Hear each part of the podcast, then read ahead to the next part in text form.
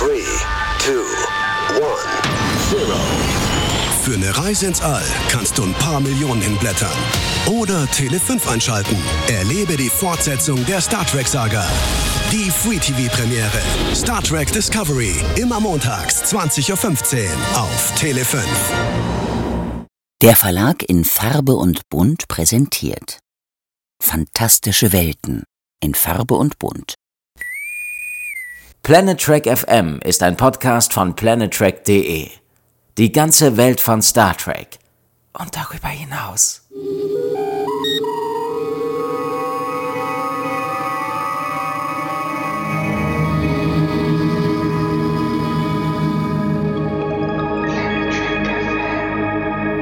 Moin Moin und herzlich willkommen zu einer neuen Ausgabe von Planet Trek FM, die ganze Welt von Star Trek. Mit mir, Björn Sülter. Und mir, Claudia Kern. Hallo Claudia. Hi Björn. Heute haben wir es in unserer Zählung mit der Ausgabe 147 zu tun. Es ist aber auch Ausgabe 5 der Discovery Edition, deren erste vier Teile zum Free-TV-Start von Star Trek Discovery auf Tele 5 liefen und die jetzt zum Start der dritten Staffel ihre Fortsetzung findet. Erneut werden wir euch in vier Specials durch spannende Themen rund um das dritte Jahr der Serie führen und interessante Gäste bei uns begrüßen. Heute geht es mit einem Thema los, das Science-Fiction-Fans seit jeher fasziniert. Zeitreisen, Zeitsprünge, Time Loops, wie Star Trek die Realität manipuliert. Warum? Liegt natürlich auf der Hand. In Star Trek Discovery wendeten die Macher am Ende der zweiten Staffel einen überraschenden Kniff an – und verlegten ihre Serie per Zeitsprung 900 Jahre in die ferne Zukunft. Ein durchaus mutiger Schritt, doch dazu später mehr. Gehen wir erstmal allgemeiner an das Thema heran. Zeit ist allgegenwärtig. Zeit begleitet uns vom ersten Moment unseres Lebens bis zum letzten. Sie läuft stetig voran, auch wenn man nicht an sie denkt. Zeit ist eine Einbahnstraße. Wir werden geboren, sie läuft. Wir leben, wir altern, wir sterben und überall auf der Welt geschieht das Gleiche, mit Milliarden anderer Lebewesen. Wenn wir über Zeit sprechen, dann sprechen wir auch über die Geschichte unseres Planeten, über längst vergangene Kulturen, über Dinosaurier, über die Entstehung des Universums. Und wir, wir haben im besten Fall ein knappes Jahrhundert, ein Wimpernschlag in der Geschichte dieses großen Ganzen. Claudia, ist es da ein Wunder, dass Zeit uns so wahnsinnig fasziniert? Nein, natürlich nicht. Ähm, Zeit ist etwas, das völlig von uns unabhängig abläuft. Zeit ist gnadenlos. Zeit, wie du schon gerade gesagt hast, Zeit geht immer voran. Also wie so eine Maschine, die niemand stoppen kann. Und der Gedanke, was wäre denn, wenn ich diese Maschine stoppen könnte? Oder wenn ich sie gar umgehe, umkehren könnte oder beschleunigen, verlangsamen? Dass uns das interessiert, dass das eine wahnsinnig spannende Gedankenspielerei ist ähm, finde ich absolut nachvollziehbar. Wenn wir nach Diana Troy gehen, in der erste Kontakt, dann dürften wir das hier heute aber gar nicht machen. Nach ein paar Tequilas hat sie damals gemeint, dass wir gar keine Zeit haben, um über die Zeitlinie zu diskutieren. Ja. Dennoch, sorry Diana, wir tun es heute natürlich trotzdem. Und deswegen gebe ich dir noch ein anderes Track-Zitat, Claudia. Du hast eben gnadenlos gesagt. Das passt super. Zeit ist das Feuer, in dem wir verbrennen, sagte mal ein gewisser Dr. Sorin. Siehst du es ähnlich dystopisch wie er? Ja, schon. Also das ist es ja. Also das ist ähm, äh, Zeit ist etwas, dem du nicht entkommen kannst. Also am Ende gewinnt immer die Zeit und nicht du. Ja. Also außer du findest einen wirklich tollen Trick. Bei Soren hat das ja auch nicht so gut geklappt. Also, ist richtig, ja. So. Data hat das ja mal mit einem Experiment ganz hübsch gemacht, als er versucht hat, Wasser zum Kochen zu bringen und nicht immer genau zu wissen, wann der Siedepunkt erreicht ist. Aber wie nimmst denn du, du bist ja keine Androidin, soweit ich weiß, wie nimmst du Zeit für dich ganz persönlich wahr? Ähm, ich denke mal, wie die allermeisten Menschen auf der Welt, äh, nämlich in, in der Abwechslung aus Rennen und Kriechen. Ja.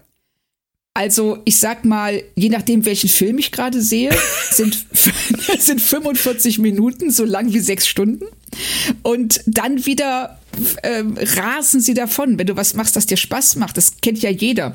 Du setzt dich hin, spielst irgendwas oder wenn die Arbeit gut läuft und guckst auf einmal hoch und sagst so, hups, wo sind dir die letzten drei Stunden geblieben? Ne? auf der anderen Seite, wenn du ähm, was machst, was ultra langweilig ist. dann ähm, äh, hast du so den Eindruck, dann guckst du aller fünf Minuten auf die Uhr und merkst, dass, obwohl du dachtest, es sind fünf Minuten, war es nur eine Minute. Gerade diese unterschiedliche Wahrnehmung führt ja wahrscheinlich auch zu dieser Faszination. Also mir geht's natürlich ganz genauso wie dir, jedem wird es so gehen. Und deswegen ja. fragt man sich natürlich auch immer, was wäre, wenn ich daran irgendwas ändern könnte. Was war denn deine erste Begegnung mit dem Thema Zeit oder Zeitreise in der Popkultur? Weißt du das noch? Ja, das weiß ich noch. Ähm, das war, ich habe als Kind von ähm, äh, die, die Zeitmaschine von H.G. Wells äh, der Roman, da habe ich die Verfilmung gesehen von, ich glaube, die ist von 1960 mit Rod Taylor und von dem ganz großartigen George Pell, dem Regisseur. Und da geht es um einen ähm, Typen Ende des 19. Jahrhunderts, der eine Zeitmaschine entwickelt und damit mehrere Reisen in die Zukunft unternimmt, jede weiter weg als die letzte. Und ich fand den Film, ich finde den bis heute ganz toll. Und ähm, damals, das war wirklich so, wow. Er landet dann in einer ganz ähm, weit entfernten Zukunft, in der sich die Menschheit in zwei Hälften gespalten hat, die total feinsinnigen, aber auch ähm, strunzdummen Eloy und die ähm, brutalen, grausamen Morlock, die eben, die einen sind eben das Ergebnis einer degenerierten Arbeiterklasse und das andere und die Eloy eben das Ergebnis einer degenerierten reichen Klasse. Ja. Klingt fast wie eine Star Trek Folge, oder? Wenn man ehrlich ja. ist. Total. Könnte, könnte ich mir so ähm, gerade in der Classic-Folge vorstellen, dass Kirk auf so einen Planeten kommt und ähm, ist eben auch dieser klassische Gesellschaftskommentar, den ja auch Star Trek gerne ähm, bereitstellt und den ähm, H.G. Wells da auch, dem lag das auch sehr am Herzen, solche Missstände auch anzuprangern und dann weiterzudenken bis zu so einem sehr konsequenten Ende. Das war deine erste Begegnung, aber das Thema an sich, das ist natürlich wirklich alt, verdammt alt. Gibt es ganz frühe Beispiele dafür, wann Zeitreise das erste Mal aufgetaucht ist? Irgendwo? Ähm, es hängt davon ab, wie wir Zeitreise definieren. Also ähm, wenn wir sagen zum Beispiel, jemand schläft ein und wacht 500 Jahre später wieder auf.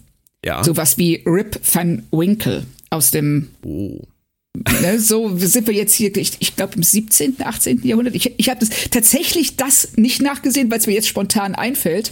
Aber weil ich mich ja vorbereitet habe, weiß ich das, also wenn wir tatsächlich Zeitreise definieren als etwas, äh, was mit einer Maschine stattfindet, dann war H.G. Wells der Erste. Und er hat sogar diesen Begriff Zeitmaschine geprägt. Wenn wir jetzt sagen, zum Beispiel auch, ähm, dass jemand, ähm, das ist als Zeitreise definiert wird, wenn jemand ähm, Dokumente aus der Zukunft bekommt mhm. und darauf Zugriff hat. Dann wäre das erste äh, ein ähm, Roman namens Memories of the 20th Century von wow. einem Thomas Madden. Das wurde geschrieben 1733 und ähm, darin reist er selber, sein Protagonist, nicht in die Zukunft, bekommt aber ähm, ja Zeitdokumente aus das dem auch eine spannende. Idee, eine wirklich spannende, Total. für die Zeit. Eine Total. schon wieder das Wort. Was war denn eigentlich dein erster Kontakt mit Zeitreisen? Ich habe da wirklich jetzt tagelang drüber nachgedacht und ich weiß es nicht. Ich weiß es wirklich nicht. Ich weiß, dass ich die Zeitmaschine ähm, auch irgendwann gesehen habe, auch diese Verfilmung irgendwann gesehen habe. Ich habe auch die Neuverfilmung gesehen, darüber redet man ja nicht. Nein, darüber ähm, reden wir nicht. Ich weiß allerdings nicht, wann ich das gesehen habe. Und ähm, ich erinnere mich, dass ich auf jeden Fall zurück in die Zukunft damals geschaut habe, als es ins Kino kam. Und wenn man sich mal überlegt, dass ich zu dem Zeitpunkt, wo zurück in die Zukunft rauskam, noch sehr jung war, unter zehn Jahre könnte es tatsächlich sein, dass Zurück in die Zukunft 1 meine erste Begegnung mit Zeitreisen war. Stimmt. Ähm, Aber eine gute erste Begegnung. Ah, ja, absolut. Und hat ja auch, hat mich auch so geprägt, dass das eines der Themen ist, was mich am meisten fasziniert in der Science Fiction. Also von daher, ich denke, es ist so, ähm, es würde mich sehr wundern, wenn ich äh, in dem Alter vorher schon irgendwas äh, in Richtung Zeitreise gelesen hätte. Was ich allerdings auch gut erinnere, und das ist auch schon sehr, sehr lange her, das ist die äh, Buchreihe ZM streng geheim von Malise Arold. Die gab es damals Das waren so rote Bücher, ähm, in denen vier Kinder mit einem verrückten Professor und einem Hund zusammen mit einer von ihm konzipierten Zeitmaschine durch die Zeit reisen. Das waren so Jugendbücher. Ähm, mhm. Den ersten Teil habe ich bei mir im Verlag neu aufgelegt schon. Da, da werden auch noch weitere kommen, weil ich diese Reihe so liebe. Das ist auch die Zeit gewesen, ähm, in der ich angefangen habe zu lesen. Und das waren, glaube ich, die ersten Zeitreisebücher. Und witzigerweise, weil du das vorhin gerade gesagt hast, der erste Band führt sie zu den Dinosauriern. Sollte ich dir vielleicht einfach mal vorbeischicken. Dann kannst du da nochmal einsteigen. Auch. Also wenn ich das Wort Dinosaurier höre, lasse ich ja auch alles stehen und liegen. Vielleicht gibt es ja irgendwann eine Kombiserie aus Star Trek und Dinosauriern. Vielleicht solltest du doch einmal drüber nachdenken. Oh mein Gott, ich wäre so. Ich, also ich bin absolut die Zielgruppe. Vielleicht sonst keiner, aber definitiv bin ich die Zielgruppe für Star Trek und Dinosaurier. Riesenraumschiffe, die von Dinosauriern gesteuert werden. Ja. Stell dir, stell dir vor, die Welt ähm, eine Welt, in der die Dinosaurier nicht ausgestorben sind, sondern haben sich über die letzten 60 Millionen Jahre weiterentwickelt, sind intelligent geworden, haben eine Kultur abseits ihrer eigenen, ja, Dinosaurierkultur.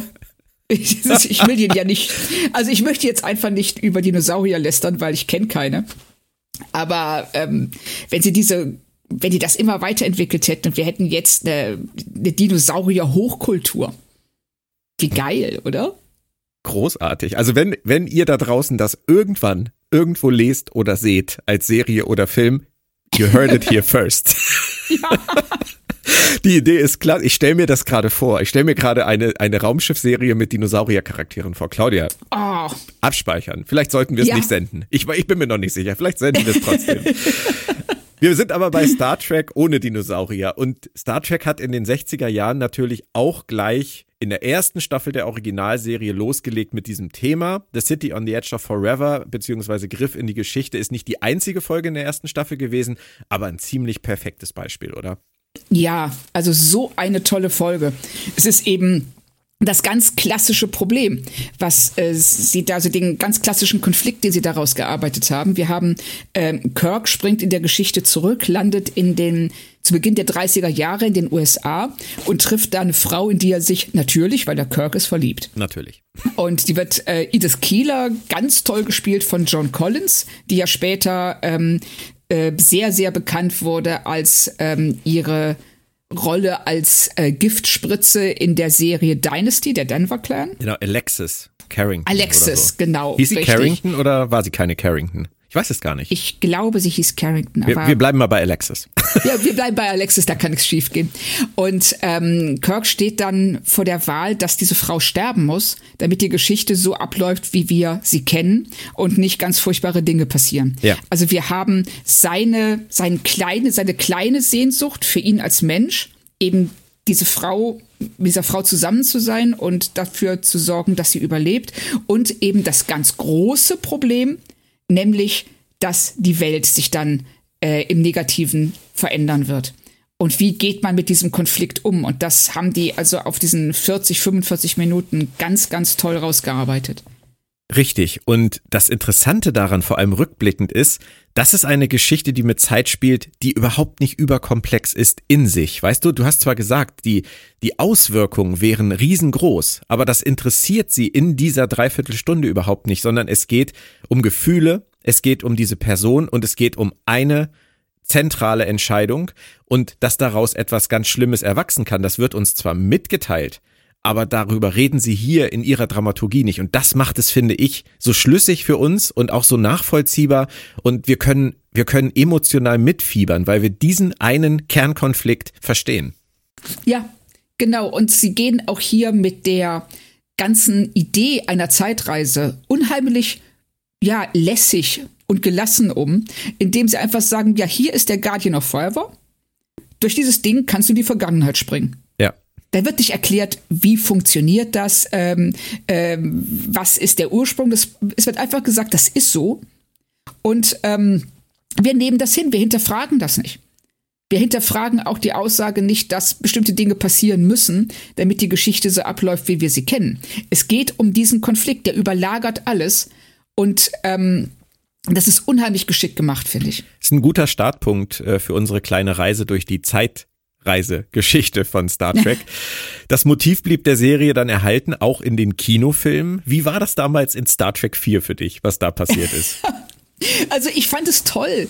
Es ist ähm, erstmal ist es auch wieder ein sehr, also nicht auch wieder, sondern es ist ein sehr augenzwinkernder Umgang mit Zeitreisen, weil wir haben ähm, also ähm, Kirk ähm, Spock und Co. landen in äh, der damals unseren Zeit, also in den ähm, äh, späten 80er Jahren. Ja. Richtig? Ich glaube 86 ja, ne? war es. 86. Ich überlegte auch gerade zwischen 86 und 88, aber äh, 1986 ist er.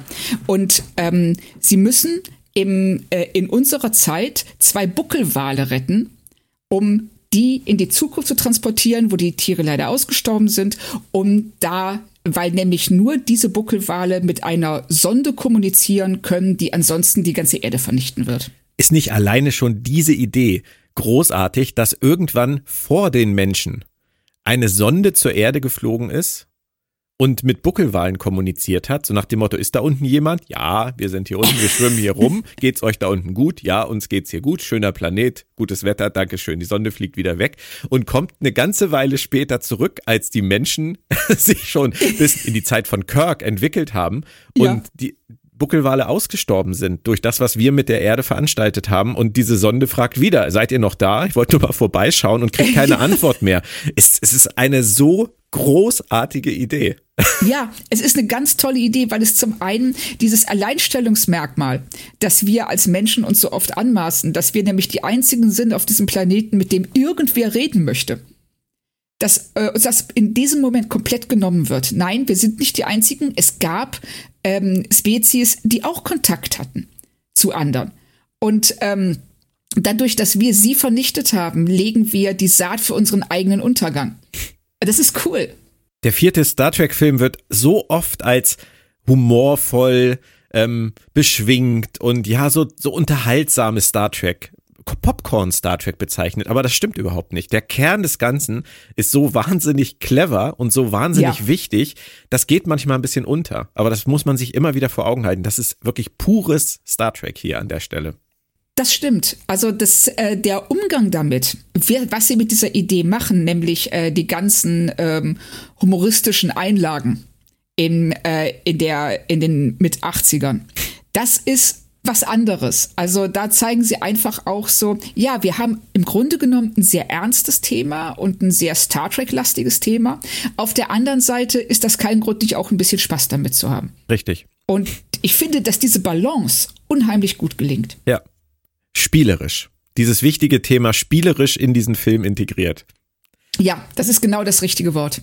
Bei, ähm, beim zweiten TNG-Film ging es auch um eine Zeitreise. Ich habe den Film ja auch eingangs schon erwähnt, der erste Kontakt. Sie haben es da anders gemacht. Da ging es nicht um ein großes Thema unserer Zeit. Es ging um den Star Trek-Kanon. Es ging um den ersten Kontakt mit den Vulkaniern, der uns logischerweise noch bevorsteht. Ja, 2063 soll es soweit sein. Nach dem Dritten Weltkrieg, den wir hoffentlich nicht nachmachen werden. Aber auch in diesem Film finde ich das Thema Zeitreise absolut meisterhaft gemacht. Wie hast du das erlebt? Ja, also ich kann dem nur zustimmen. Also in First Contact haben wir die ähm, Enterprise, die einem Borg-Schiff durch einen Zeitwarp folgt, um die Borg daran zu hindern, die Erde in der Vergangenheit zu übernehmen. Ist übrigens auch wie mit dem Guardian of Forever völlig egal, wie das funktioniert, ne? Die, ja. diese machen, die machen diesen Zeitstrudel, die Borg, und die Enterprise fliegt einfach hinterher. Das überspielen sie auch so, auch nachher bei der, bei der Rückkehr dann dann eröffnen ja. sie selber diesen, diesen Zeittunnel, weil sie die Borg-Sachen da benutzen. Das ist aber egal. Das spielt für uns gar keine Rolle. Da fallen wir gar nicht drüber. Nein, das, weil es einfach, wenn die Figuren so selbstverständlich damit umgehen, dann machst du das beim Zusehen ganz genauso. Mhm. Ne, da sagst du, ja, das ist genauso wie wenn jetzt jemand äh, ein Auto anlässt in einem Film. Niemand dreht sich um und erklärt ja, wie ein Verbrennungsmotor funktioniert. Nein. Sie, lassen das Auto an und fahren los. Und und das ist hier genau das Gleiche. Sie sagen, ja, ne, wir fliegen jetzt hier, machen diese Zeitreise. Ja. Das geht. Ja, das und geht. Dann, und dann sagst du automatisch, ja, okay, das, dann geht das. In diesem Universum geht das. Aber ich glaube, du wolltest gerade auf das eingehen, was dann auf dem, auf der Erde passiert, auf der Erde des Jahres 2063. Genau, also sie gehen, ähm, sie zeigen uns diesen, diesen, diesen ganz, ganz wichtigen Moment, nämlich Saffron Cochrans erste, erster Warpflug und der Weg dahin. Und das ist ja der Auslöser für den Erstkontakt mit den Vulkaniern. Ja. Und ähm, das ist ganz, ganz enorm wichtig für Star Trek, für äh, die Vergangenheit in diesem Universum, dass das passiert. Und ähm, ich finde, sie, sie, sie gehen damit sehr gut um. Also nicht zuletzt auch deshalb, weil James Cromwell äh, Cochran ganz toll spielt. Und auch humorvoll, den ganzen Film durch. Also ja, auch da sind sie eben, sie haben dieses leichte Augenzwinkern, dieses spielerische, wie du eben schon gesagt hast. Und ähm, das lassen sie da auch nicht weg, obwohl ja der Hintergrund, ähnlich auch wie in Star Trek 4, eigentlich ein sehr tragischer ist klare Probleme, die es zu lösen gilt. Das kennzeichnete bis dahin viele Track-Episoden und Filme. Also wir haben ja jetzt schon über zwei Kinofilme gesprochen, in denen sie das ähm, Zeitreiseproblem oder die Zeitreisegeschichte wirklich ganz, ganz toll erzählt haben.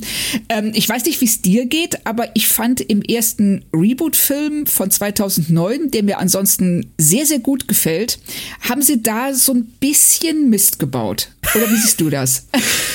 das Problem mit diesem ersten Reboot-Film für mich, also abgesehen davon, dass ich den auch super fand, also ich fand den total unterhaltsam, ich mag die neuen Schauspieler, ähm, der hat richtig, richtig Humor und Action und eine super Geschwindigkeit, ein tolles Pacing, alles klasse, ist für mich, wenn ich drüber nachdenke, viele Leute haben damals gar nicht verstanden, dass dieser Film in der korrekten Star Trek Zeitlinie, in dem korrekten Star Trek Kanon beginnt.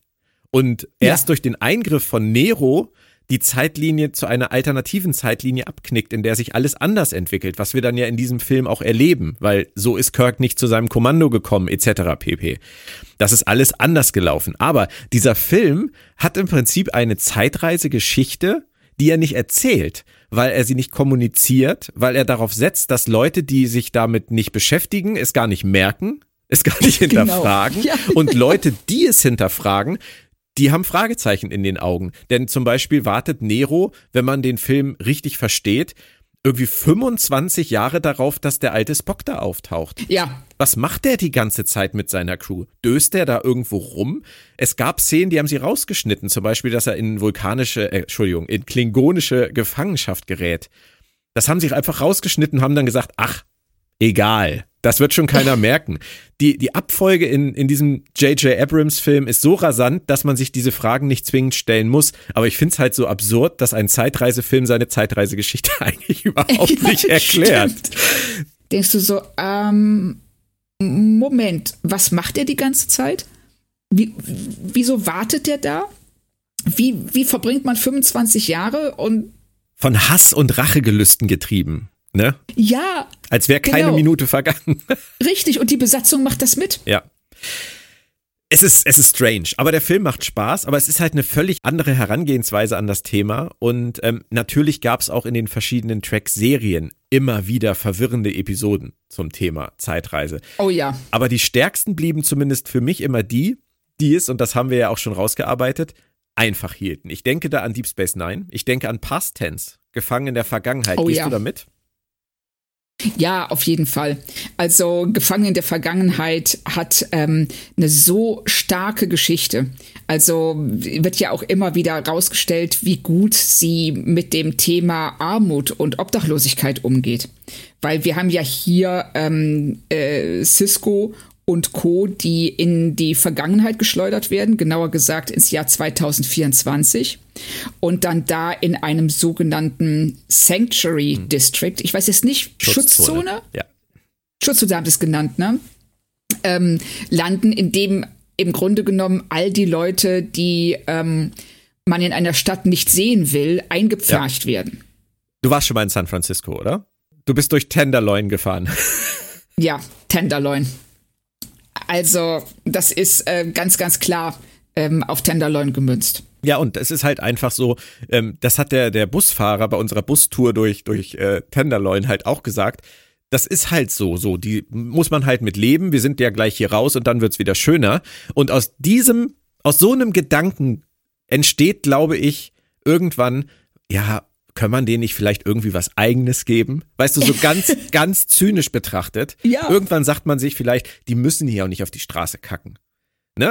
Die ja. können das auch da hinten machen, da können wir einen Zaun drumherum machen, da kann man sagen, da hinten, das ist jetzt New Tenderloin, Sanctuary District klingt ja auch super und dann kann man hier mal durchfegen. Das ist die ganz zynische Herangehensweise, Richtig. aber so, so ist unsere Welt. Das muss man halt leider sagen und das hält uns Deep Space Nine hier auch als Spiegel vor. Genau. Und auch, ähm, dass äh, Deep Space Nine hier sagt, was, was nötig war, war also wirklich dieser Aufstand, der Tod von diesem Aktivisten, der dann dazu führt, dass man ähm, anfängt, anders mit Armut umzugehen und die Leute nicht vorzuwerfen, dass sie selber schuld sind und das und sie ähm, verwahrlosen zu lassen, einfach nur deshalb, weil sie halt weniger haben als man selbst. Und das fand ich einen ganz tollen Gedanken. Und auch wieder eine relativ simple Geschichte, die man gut nachvollziehen kann, warum irgendwas wie passieren muss, damit irgendwas anderes nicht passiert. Mit einem auch, wie ich finde, sehr hübschen Ende, das dann auf einmal in den, ähm, in den Aufzeichnungen dieser Zeit äh, der, der Aktivist, wie du ihn nennst, dann aussieht wie Cisco.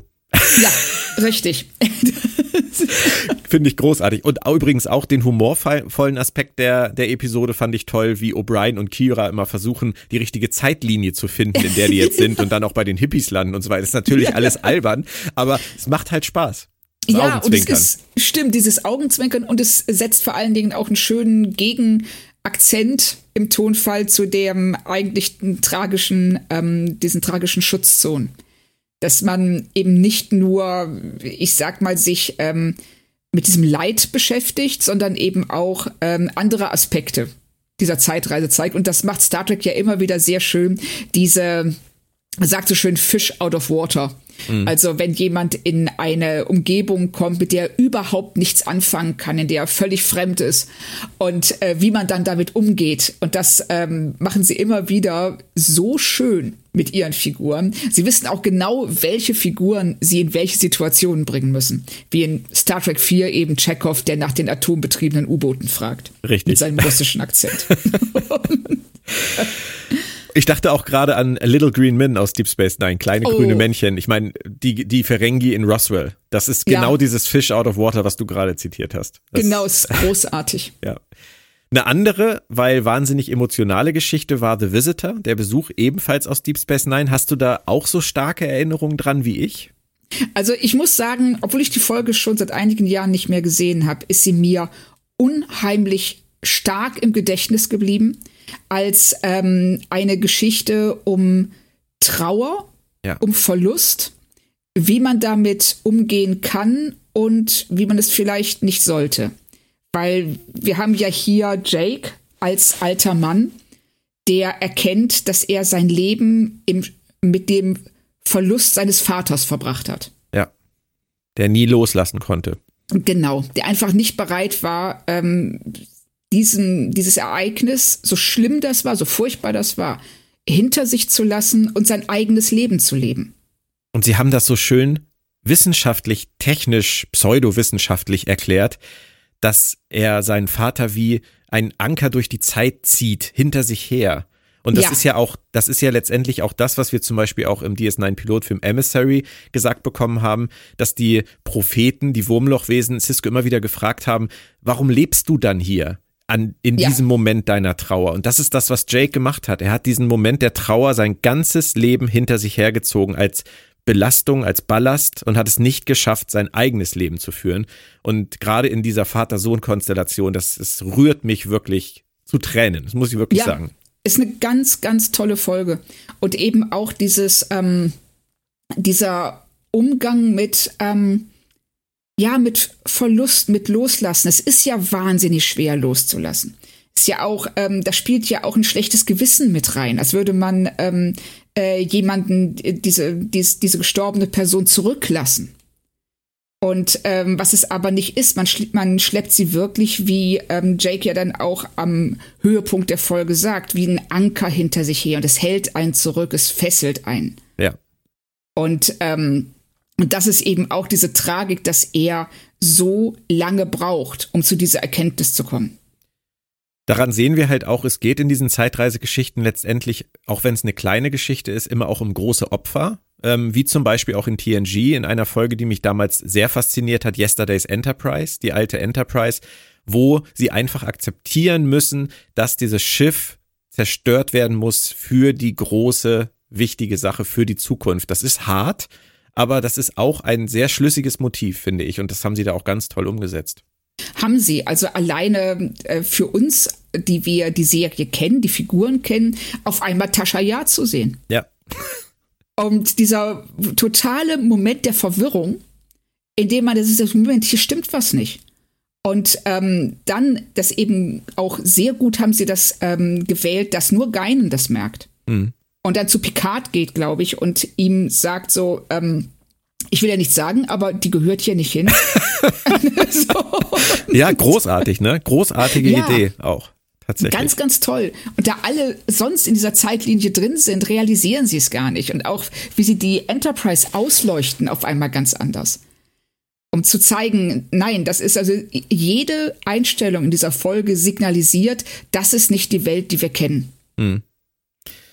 Es geht aber auch anders. Äh, in Times Arrow, Gefahr aus dem 19. Jahrhundert, haben sie damals Datas Kopf in einer Höhle gefunden und da hatten wir es dann auf einmal mit einem richtigen Paradoxon zu tun, oder? Ja, also das ist auch was, wo dann Zeitreisen, ich sag mal, ins Schlingern kommen. Weil dann sind wir an dem Punkt, ja, wenn ich zurückreise und meinen Opa erschieße, bevor der meine Mutter, wobei, bevor meine Mutter auf die Welt kommt oder gezeugt wurde, ähm, kann ich dann überhaupt zurückreisen und meinen Opa erschießen, weil es mich ja nicht gibt, weil ich ja nie geboren worden bin. Und das ist so, an, an dem Punkt ist man so, Moment mal, also dann ist das Huhn und das Ei. Genau. Da kommt man auch irgendwann nicht mehr weiter. Ne? Janeway hat immer gesagt, dass Zeitreisen ihr Kopfschmerzen bereiten. Ich bin da bei ihr. Ja, auf jeden Fall. Und ähm, da bin ich dann auch bei Diana und ihren ähm, drei, vier Tequilas und sag dann auch so, ähm, nee, das kann man nicht mehr erklären. Nee. Das ist dann wirklich nur noch so ein Deus Ex Machina für eine gute Geschichte. Ja, und das ist ja auch eine coole Geschichte. Also Times Arrow alleine auch ähm, äh, dieser Moment, in dem Datas Kopf gefunden wird, das ist eben so ein richtiger WTF-Moment. Und äh, man sitzt da so, so, was ist denn jetzt los? Und dann aber auch diese Begegnung mit Mark Twain zum Beispiel, der, das ist echt, es ist total liebevoll gemacht. Sie haben richtig Spaß mit der Geschichte. Ähm, aber das ist, hier kommen wir jetzt an den Punkt, wo man über Zeitreisen nicht mehr länger nachdenken darf. also, weil sonst wird's einfach wirr. Ja. DS9 hatte da auch ein Beispiel am Start, Children of Time, Kinder der Zeit, wo diese Kolonie nur existierte, weil sie da abgestürzt sind. Ähm, aber das ist dann manchmal auch so subtil gespielt und durchgezogen, dass es mich gar nicht stört. Kannst, also ja. Du kannst da auch mitleben, höre ich raus. Ja, auf jeden Fall, weil ähm, sie gute Geschichten zu erzählen haben. Die Zeitreise an sich ist ja nur der Aufhänger. Es ist ja nicht der Dreh- und Angelpunkt der Geschichte, mhm. sondern es geht immer äh, um den damit verbundenen Konflikt. Hier eben um die Frage, opfern wir Kira und unsere Zeitlinie, um dieser, ich weiß nicht, mehreren tausend Leuten auf der Kolonie das Leben zu ermöglichen. Das sind ja die Nachfahren von ähm, Cisco und Co. Und ähm, welchen, wie entscheiden wir uns? Was ist für uns wichtiger? Wie, und das ist, ähm, wie das jetzt genau entstanden ist, ist ja gar nicht mal so relevant. Und da kann ich dann auch tatsächlich, ähm, da gucke ich einmal kurz drauf und denke so, hm, ergibt das Sinn? Weiß nicht. Egal, die Geschichte ist gut. Das waren Oder? jetzt, ja, das geht mir ganz genauso. Wenn mich die Geschichte packt, vor allem, mich kann man ja auch immer gut über, über Emotionen und über die Figuren packen. Also wenn ich ja. die Figuren und, und deren Gefühle schlüssig finde, deren Entscheidungen, vor denen sie stehen, ähm, schlüssig finde, nachvollziehen, nachempfinden kann, dann äh, ist alles gut. Dann mache ich es genau wie du. Ich finde es toll, dass das bei dir auch so ist, dass du sagst, macht das Sinn? Nein? Hm, egal. Das finde ich toll. Das ist eine richtig gute Herangehensweise. Aber es gibt halt bei all diesen Glanzlichtern der Star Trek-Geschichte oder auch bei diesen Glanzlichtern aus Filmen und anderen Serien gibt's halt auch in Star Trek weniger erfreuliche Beispiele. Wir können jetzt nicht alle aufzählen, das wollen wir auch gar nicht. Aber mir kommt immer wieder der Temporal Cold War in oh. Star Trek Enterprise ins, äh, in den Kopf. Future Guy, die Suliban, Crewman Dan Daniels. Ich fand damals, als die Serie startete, wirklich, das klang lange Zeit alles ziemlich gut. Was war ja. denn los? Also, ähm, ich hatte befürchtet, dass du den Temporal Cold War ansprechen würdest. Ähm, auch eine, etwas, das als Idee, finde ich, unheimlich gut funktioniert. Und ich finde es schön, dass Brennan Braga darüber gesagt hat, ähm, ja, das Konzept war eine echt tolle Idee, nämlich dass wir hier verschiedene ähm, äh, ja, Konfliktparteien haben, die einen ähm, Kalten Krieg in der Zeitlinie austragen. Mit Agenten, die in unterschiedlichen Zeiten positioniert werden, die versuchen, die Zeitlinie zu erhalten und äh, oder für die zum eigenen Vorteil zu manipulieren. Aber er sagte dann auch, naja, es wäre vielleicht besser eine eigene Serie gewesen. Und das, finde ich, ist etwas, das man immer wieder merkt. Und ähm, dadurch eben, dass dann auch ähm, mit der nächsten Staffel der Showrunner gewechselt hat und Manny Koto übernommen hat, der dann diesen Riesenwust an Geschichten und Personen und äh, ja Future Guy und Sullivan und Daniels bekam, dann einfach gesagt hat, also mal ganz ehrlich, ich habe da jetzt nicht so Bock drauf. Ich möchte meine Sache, ich möchte meine Show erzählen. Und dadurch fällt es am Ende alles ja unter den Tisch. Ja, da muss man am Ende sagen, es war fast wie bei Akte X mit der Mythologie. Faden verloren und versenkt. Äh, ja. lag wahrscheinlich in beiden Fällen an mangelnder Vorausplanung. Chris Carter hat sich da wenig Gedanken drüber gemacht, als die Serie anfing und hat einfach losgelegt ja. bei Akte X jetzt. Und hier hast du es gesagt, äh, sie haben irgendeine Idee gehabt, sie haben dann aber wahrscheinlich irgendwann auch keinen Bock mehr gehabt, haben es dann an Manny Koto abgegeben und der hatte erst recht keine Lust mehr. Das ist ein, ist ein Problem, aber ich musste bei dem, was du eben gesagt hast, tatsächlich noch an was anderes denken. Eigene Serie. Wir hatten ja bei Voyager mal das Zeitschiff Relativity, die haben ja im Prinzip sowas gemacht wie auf die Zeitlinie aufpassen. Da hatten wir diese Idee ja. schon mal. Und auch damals haben viele gesagt, das könnte eine eigene Serie sein mit Temporal Agents. Wir hatten mal Dulmo und Luxley in Deep Space Nine, die zu Cisco gegangen sind und gesagt haben, hier, ihr wart da jetzt auf der Station mit den Tribbles und so und Cyrano Jones, ähm, was ist da passiert? Das ist ja irgendwie komisch. Und das gab's auch schon. Und dann hatten wir noch in Voyager das Year of Hell mit Anorax, der versuchte mit seinem Zeitschiff immer wieder die Vergangenheit oder die Zeit zu beeinflussen, um einen Zustand wiederherzuführen, nämlich dass seine Frau und seine Tochter, glaube ich, überleben. Und all diese Momente, das mhm. passt so super zu diesem Temporal Cold War, finde ich. Und zeigt aber auch, dass der Temporal Cold War ja. für mich zumindest keinen Sinn ergibt, weil wie willst du da diesen Teppich, diesen Flickenteppich irgendwie unter Kontrolle halten, wenn jeder zu jeder Zeit irgendwo im Universum seine eigene Agenda verfolgt? Wie viele Agenten willst du denn da einsetzen? Ja, richtig. Vor allen Dingen, wenn ich mich richtig erinnere, war es ja in diesem Temporal Cold War so, dass ähm, die alle gegen eine diesen diesen Temporal Accords verstoßen haben, weil es war ja eigentlich ganz klar gemacht worden, so, ey, wir, wir haben hier die Macht, in die Zeit einzugreifen. Das kann nicht gut gehen. Also lasst es bitte alle. Mhm. Und was passiert? Keiner lässt es. Genau. Alle machen einfach weiter. Und da fragt man sich dann auch, ähm, gibt es irgendeine Art von Organisation oder sowas, so wie wir in Picard jetzt hatten mit den Supervisors? Ja. Ähm, die sich darum kümmern, die darauf achten, dass ähm, selbst wenn da jemand Mist baut, dass das zurückgenommen werden kann. Oder die, aber da ist auch wieder, ne, wir machen es dadurch nur noch komplizierter, weil das Urproblem, nämlich, wo sollen diese ganzen Agenten hinkommen? Wo sollen, wie viele gibt es davon? Und weil, wenn ich das mal, wenn wir also wirklich glauben, dass es diesen Schmetterlingseffekt gibt, dass ähm, wenn du in der Zeit zurückreist und auf einen Schmetterling trittst, auf einmal 2024 ähm, es äh, eine Basis auf dem Mond gibt. So, das ist ja unüberschaubar. Und dann musst du jemanden haben, den du dann auch noch zurückschicken kannst, damit der das wieder repariert. Ja, und das nicht nur auf der Erde, sondern auf Dutzenden, vielleicht sogar Hunderten Welten. Ja, das ist, das ist, wie du gesagt hast, das ist vom Grundgedanken her interessant gewesen, aber sie haben überhaupt nichts draus gemacht ja. letztendlich. Und ähm, ich denke da zum Beispiel auch an die Sindhi-Reptiloiden, die dann irgendwann in der, in der Serie versuchen, die Menschheit auszulöschen und dazu in unsere Zeit nach Detroit zurückreisen und da irgendwie mit so einer Blutdatenbank mal rummanipulieren, wo ich denke, warum verhindert ihr nicht einfach den ersten Neandertaler oder was auch immer? Ihr ja. könnt machen, was ihr wollt. Ihr müsst doch nicht in Detroit irgendwie mit, mit Blutproben experimentieren. Richtig.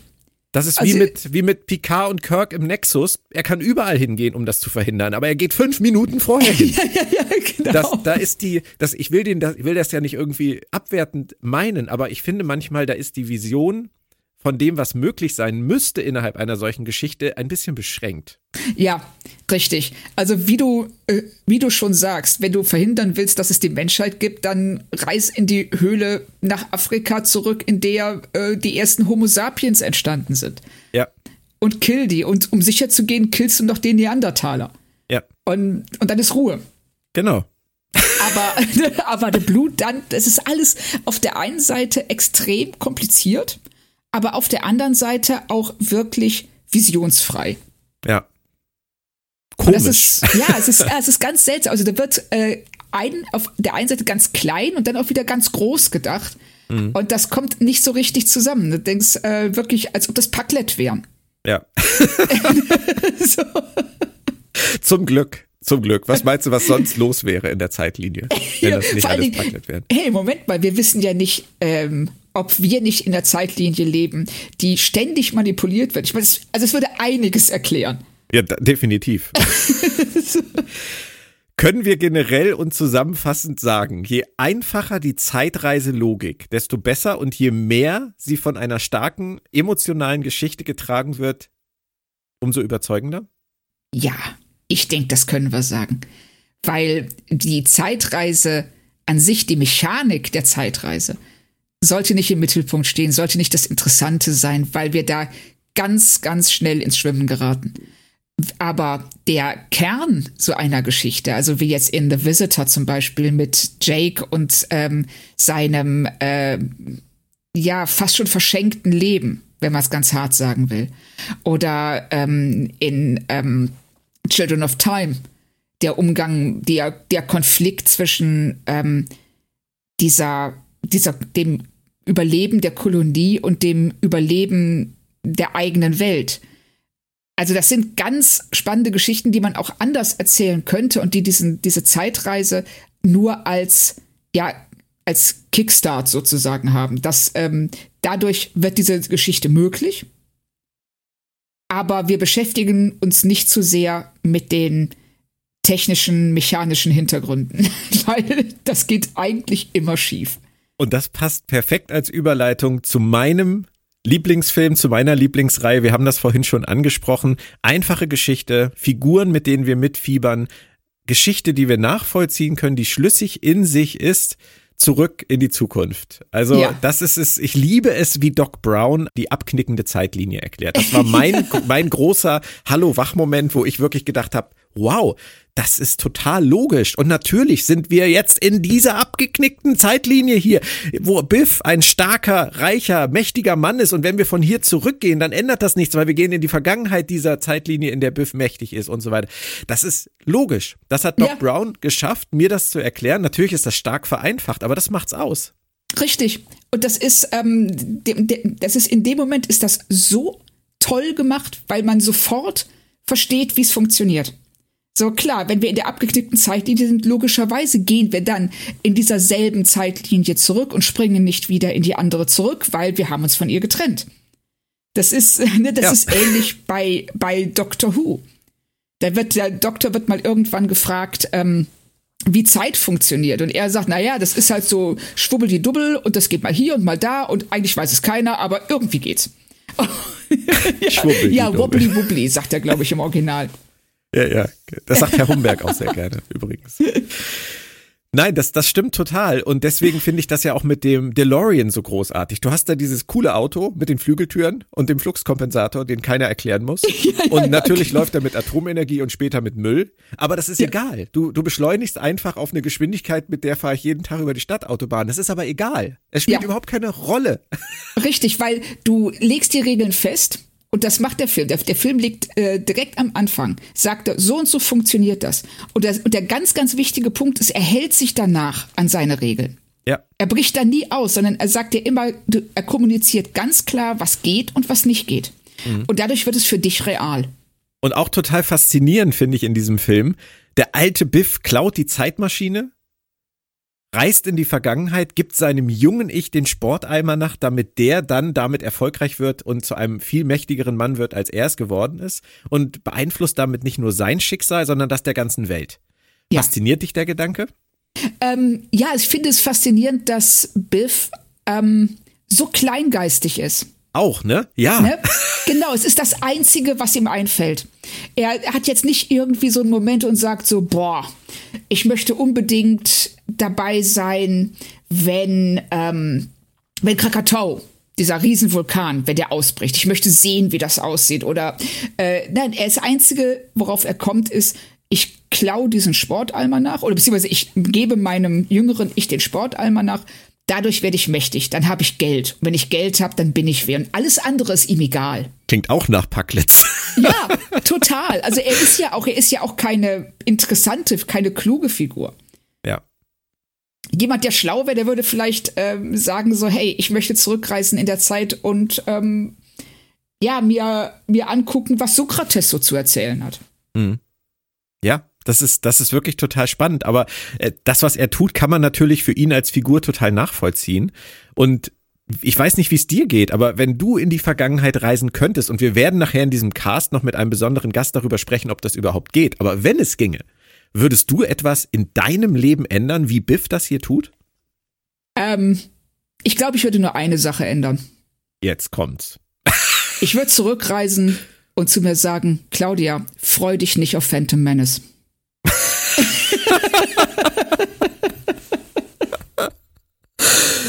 Das, oh, für alle, für alle, die den deutschen Titel besser kennen, die dunkle Bedrohung, äh, Star Wars Episode 1. Ähm, da sitzen wir in einem Boot, Claudia. Das hättest du mir dann bitte Oder, auch erzählen sollen. Ja, ja ich gehe ja noch, noch bei deinem jüngeren Ich vorbei. Wenn ich schon mal in der Vergangenheit bin, dann.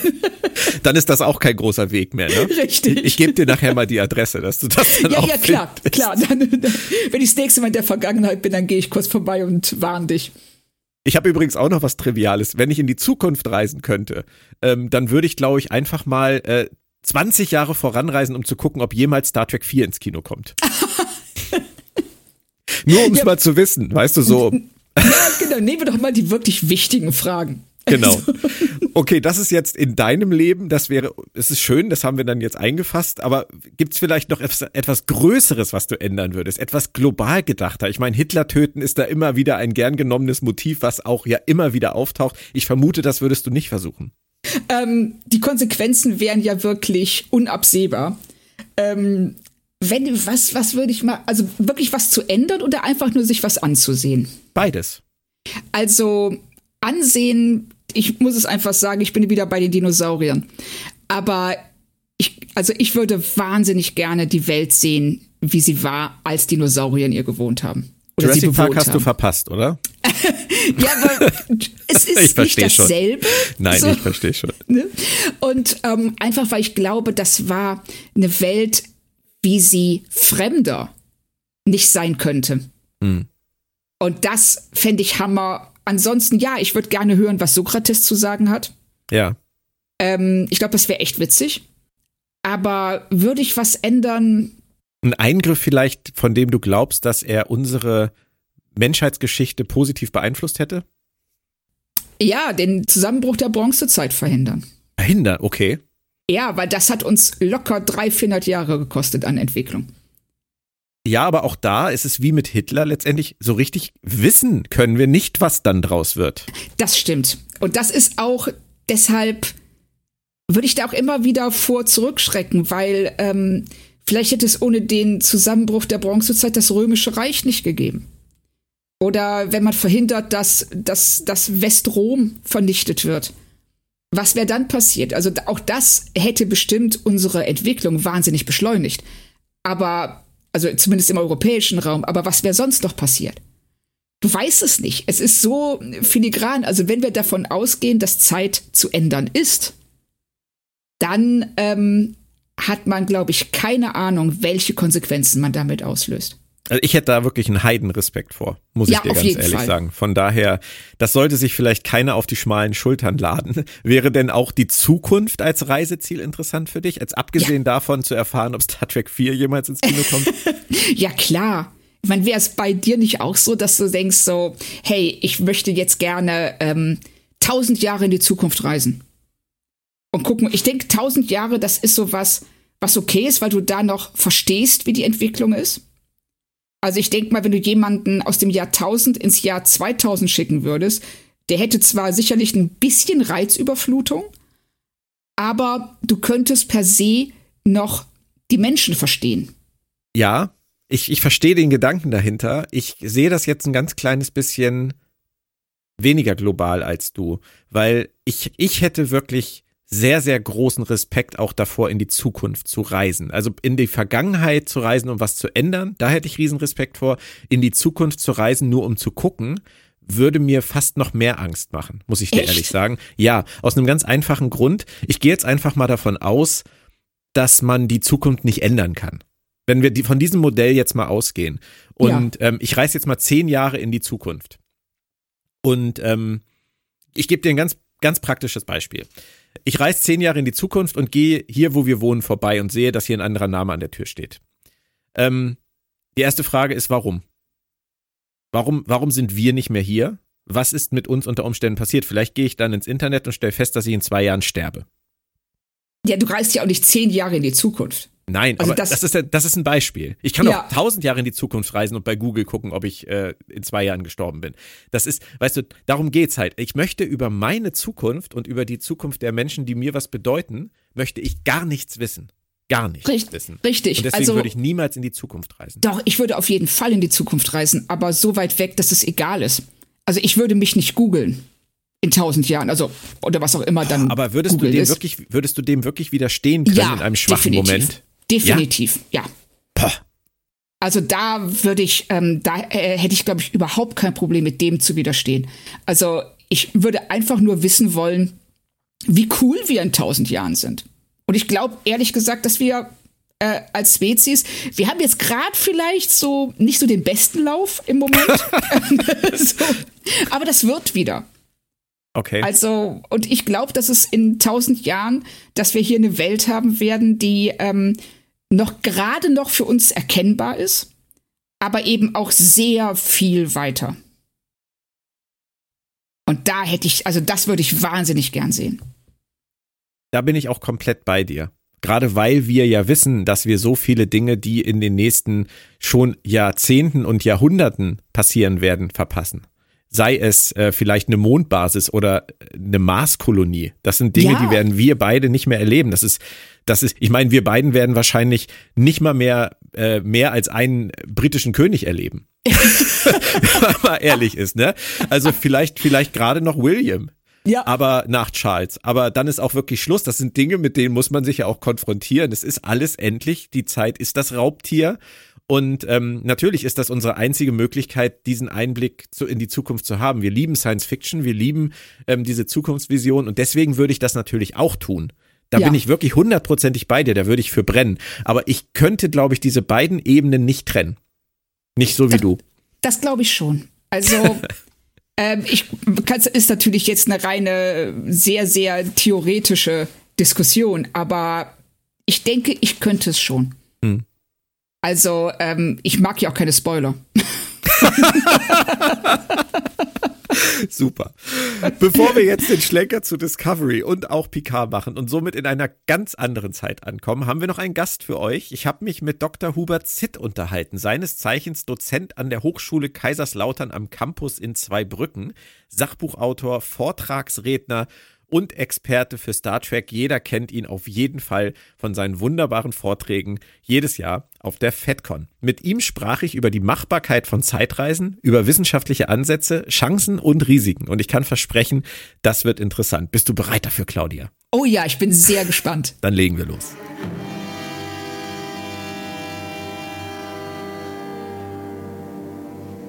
Moin Hubert, herzlich willkommen und schön, dass du Zeit für uns hast. Ja, für dich doch immer, Björn. Zeit ist aber das Stichwort. Es gibt Themen in der Science Fiction und besonders auch bei Star Trek, die sind immer wieder aufgekocht worden bis heute. Zeit und Manipulation der Zeit gehören eindeutig dazu. Warum glaubst du, fasziniert Menschen das Thema Zeitreise so sehr?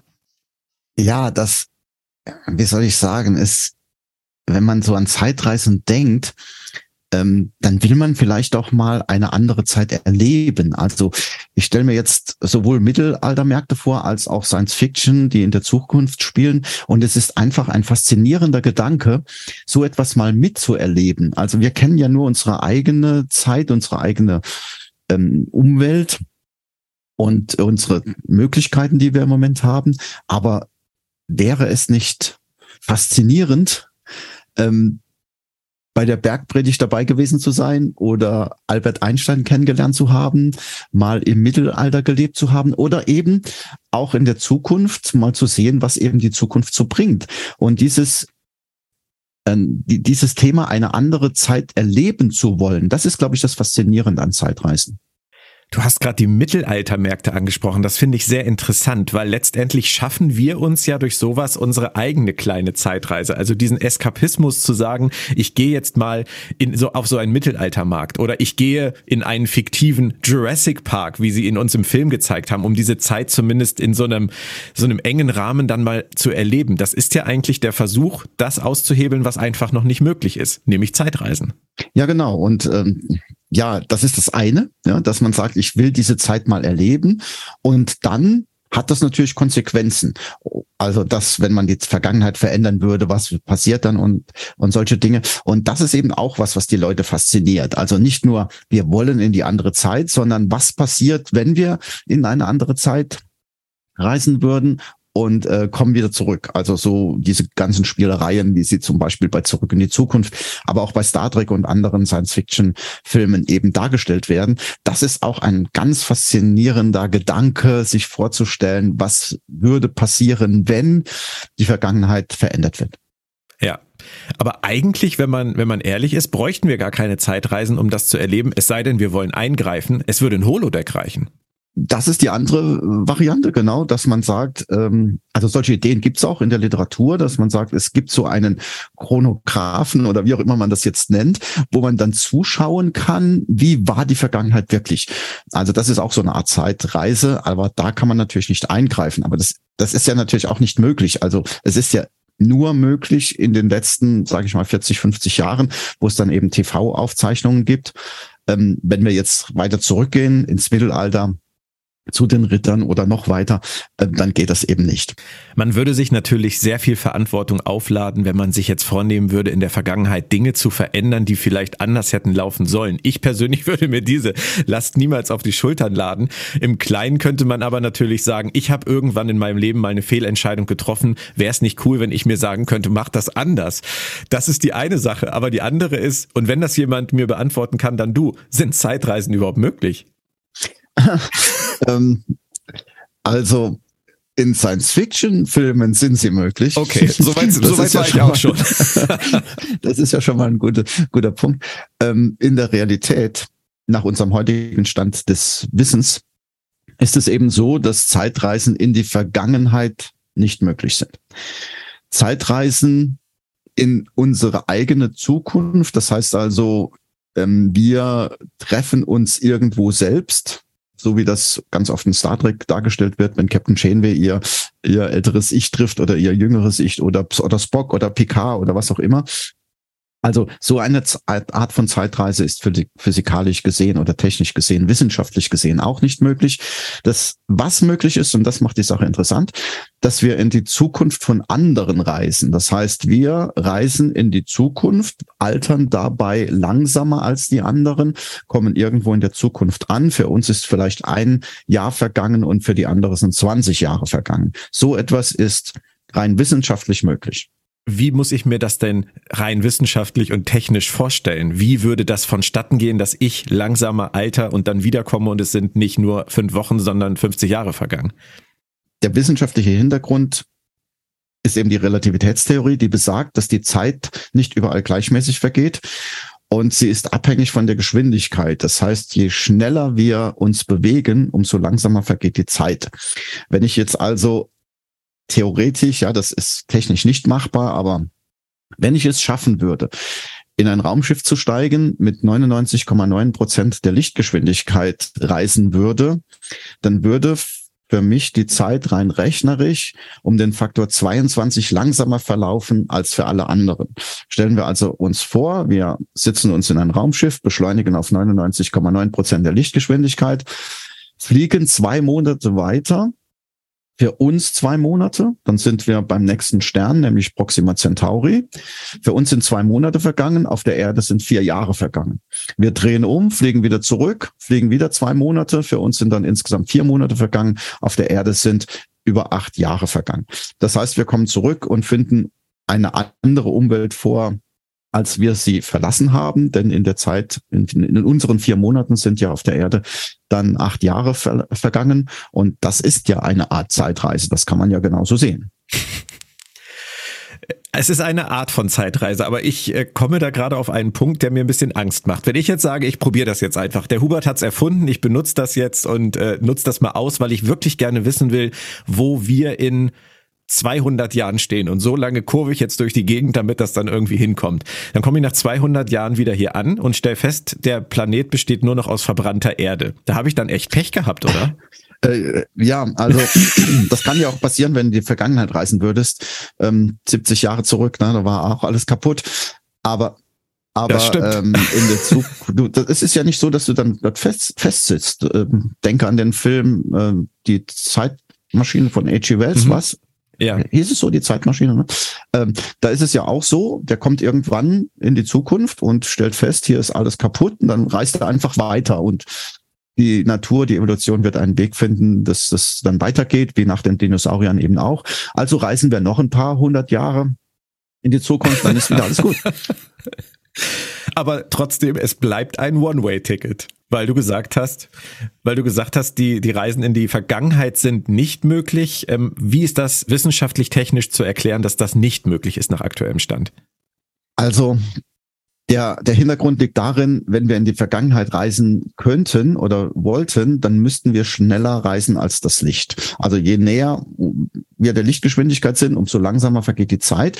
Wenn wir schneller wären als das Licht, dann würde, würde es wahrscheinlich auch so sein, ähm, dass die Zeit dann rückwärts läuft und wir in die Vergangenheit reisen würden. Aber das ist eben deshalb nicht möglich, weil wir weil das Erreichen der Lichtgeschwindigkeit eben nicht möglich ist. Masse nimmt zu, je schneller sie wird. Wir brauchen immer mehr Energie, um weiter zu beschleunigen, weiter zu beschleunigen. Und wenn man das grafisch aufzeigt, dann sieht man, dass bei der Lichtgeschwindigkeit da eine Polstelle ist. Das heißt, es geht ins Unendliche. Und somit bräuchten wir unendlich viel Energie, um auf die Lichtgeschwindigkeit zu beschleunigen, was eben nicht möglich ist und schon gar nicht schneller als das Licht zu reisen. Also Stephen, lass mich Was das noch sagen. Stephen davon? Hawking hat es mal so ausgedrückt. Klar. Wenn wir schneller reisen als das Licht, dann ist auch eine Reise in die Vergangenheit möglich. Das eine ist ohne das andere nicht möglich. Und so, da wir nicht schneller reisen können als das Licht, können wir auch nicht in die Vergangenheit. Wie steht das dann aber in einem Verhältnis zu dem, was uns die Star Trek-Macher so gerne erzählen, nämlich dass man mit hoher Warp-Geschwindigkeit um die Sonne fliegt und sich da irgendwie dann wieder zurückschleudern lässt? Gibt es da eine Erklärung für? also zum einen Warp-Geschwindigkeit. Ähm, bei Warp-Geschwindigkeit haben wir keine Zeitdilatation, also keine Zeitverzögerung. Somit sind Zeitreisen mit Warp-Geschwindigkeit nicht möglich. Das würde ja auch bedeuten, weil mit Warp fliegen wir ja schneller als das Licht. Das würde ja bedeuten, dass wir dann in die Vergangenheit reisen könnten. Aber, aber ähm, nach dem wissenschaftlichen Paper über den Warp-Antrieb, also ich meine jetzt das echte wissenschaftlichen Paper, ist es so, ähm, dass der in seinem Paper ganz klar beschreibt, es gibt keine keine Zeitdilatation, das ist eben der Fachausdruck, bei Warp-Geschwindigkeit. Also aufgrund des Prinzips des Warp-Antriebs sind Zeitreisen mit Warp-Geschwindigkeit nicht möglich. Ein anderer Effekt ist, dass wenn ich in die Nähe von viel Gravitation komme, also in die Nähe der Sonne, dass dann die Zeit auch langsamer vergeht. Das ist ein Effekt der allgemeinen Relativitätstheorie. Wenn ich also zum Beispiel eine Uhr von der Erde auf die Sonne stellen würde, wenn das gehen würde, dann würde die in einem Jahr eine Minute langsamer laufen, weil die Gravitation auf der Sonne größer ist als auf der Erde. Also nicht nur die Bewegung sorgt dafür, also hohe Geschwindigkeiten, dass wir, ähm, dass die Zeit langsamer vergeht, sondern auch mehr Gravitation sorgt dafür, dass die Zeit langsamer vergeht. Das kann man nicht nur messen, das, das ist erwiesen. Und wenn das nicht so wäre, dann würde GPS nicht funktionieren, denn bei GPS rechnet man genau diese Effekte, eben, dass die Zeit langsamer vergeht, wenn sich ein Satellit bewegt und dass er ja höher ist, dieser GPS-Satellit, als, als auf der Erde. Diese Effekte muss man rausrechnen, sonst würde GPS nicht funktionieren. Also, nochmal zurück zu, zu der Sonnennähe. Wir sind relativ nah an der Sonne. Dort ist die Gravitation größer. Und wenn jetzt das eine Sonne ist mit sehr viel Masse, zum Beispiel ein schwarzes Loch, dann vergeht die Zeit noch viel langsamer. Nehmen wir den Film Interstellar. Dort sind die ja in der Nähe eines schwarzen Lochs. Und deshalb vergeht die Zeit sehr, sehr viel langsamer. Also Prinzipiell könnten wir auf genau diese Art auch eine Zeitreise machen, dahingehend, dass für uns die Zeit langsamer vergeht. Aber in die Vergangenheit kommen wir so nicht. auch nicht mit Warp und nicht mal, nicht mal um die Sonne. Nennen wir es schöne Effekthascherei im Drehbuch. ja, nennen wir, also ich meine, irgendwie muss man ja äh, eine Methode zeigen, wie man da in die Vergangenheit kommt. Das wurde in Star Trek gezeigt. Wir rasen einfach auf die Sonne zu und beschleunigen, bis wir Sprunggeschwindigkeit haben. So hat es, glaube ich, Pillow oder Spock oder so irgendwann mal gesagt. Genau. Und dann funktioniert das. Aber wissenschaftlich ist das ähm, nicht haltbar. Da finde ich ja fast den DeLorean, ähm, den man einfach mal auf dem Parkplatz auf Höchstgeschwindigkeit bringt mit ein bisschen Atomenergie charmanter, muss ich ehrlich sagen. Aber ja. du als Wissenschaftler sagst wahrscheinlich, nein, danke, das ist auch nicht viel, viel cleverer. Ja, es sei, es sei denn, wir würden den Fluxkompensator erfinden. Natürlich, natürlich. Der, der Reisen durch die Zeit überaus, überhaupt erst möglich macht. Vielleicht sollte sich einer von uns darum bemühen, irgendwann doch mal eine Uhr auf dem Klo aufzuhängen. Vielleicht rutschen wir ja auch ab und es passiert. Lass uns zurück zu den Reisen in die Zukunft kommen, die ja dann doch etwas realistischer sind oder auch nicht. Jetzt kommen zwei absolute Laienfragen dazu. Was fehlt uns denn dazu, das zu realisieren, was du vorhin skizziert hast? also nehmen wir mal an, wir wollten ein wirklich ein Raumschiff auf nur 20 Prozent der Lichtgeschwindigkeit beschleunigen mit unseren heutigen Antrieb. Also es gibt eine Rechnung ähm, von einem Kollegen in einem, in einem Aufsatz, äh, der hat mal ausgerechnet, ähm, wie es denn wäre, wenn wir nach Proxima Centauri, also zu dem nächsten Stern da fliegen würden. Und wir würden mit heutigen Mitteln, mit chemischen Antrieben ein Raumschiff verwenden, das auch nur eine Tonne Masse hat. Also wir haben eine Tonne, fliegen damit zu Alpha Centauri, beschleunigen bis wir 20 Prozent der Lichtgeschwindigkeit haben, dann müssen wir ja auch wieder bremsen. Und wenn wir das mit chemischem Antrieb machen würden, dann bräuchten wir irgendwie 10 hoch 20.000 Kilogramm Treibstoff. Also, also mehr als, mehr als äh, die Masse im gesamten Universum. Und äh, das, ähm, das macht die Sache nicht gerade ähm, lukrativ, ja, wir, dass wir so viel Treibstoff mitnehmen müssten, dass wir mehr Treibstoff bräuchten als die gesamte Masse des Universums.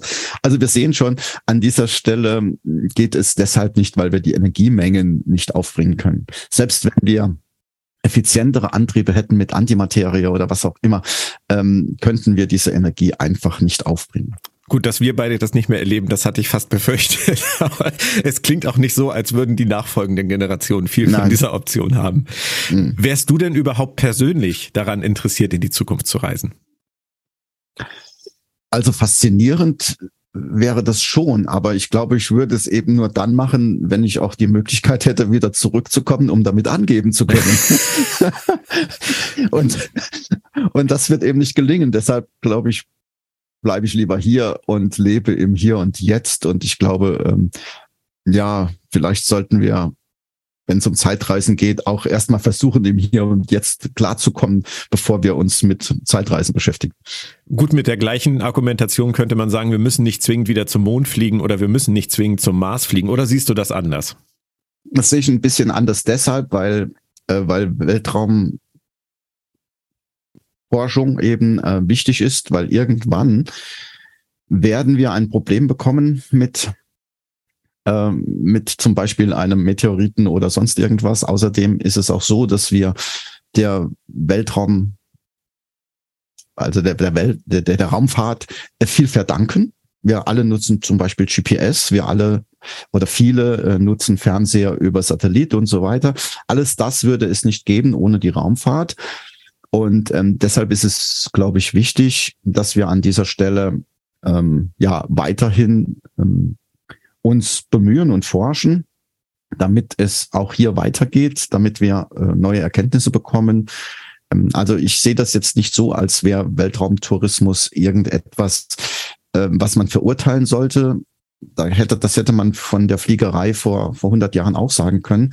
Ähm, damals sind die ersten Pioniere geflogen, da haben die Leute gesagt, warum brauchen wir so etwas? Heute ist es eben selbstverständlich da wir ja nicht wissen, ähm, wie die Zukunft wird und was da alles noch auf uns zukommt und äh, rein statistisch wird es irgendwann schon so sein, dass wir, ähm, dass es eine, eine reelle Gefahr gibt, dass durch einen Meteoritenaufschlag oder so etwas die Erde ernsthaft in Gefahr gerät, wie bei Armageddon eben, ähm, dann deshalb müssen wir jetzt schon Vorkehrungen treffen. Und was die NASA jetzt gerade gemacht hat, da diesen, diesen kleinen Mond von einem ähm, von einem Asteroiden da das äh, abzulenken. Ich, ob, ob das jetzt gelungen ist, weiß man ja im Moment noch nicht. Aber, aber das ist schon wichtig, dass solche Dinge gemacht werden, wenn wir die Zukunft der Menschheit irgendwie ähm, ja retten wollen.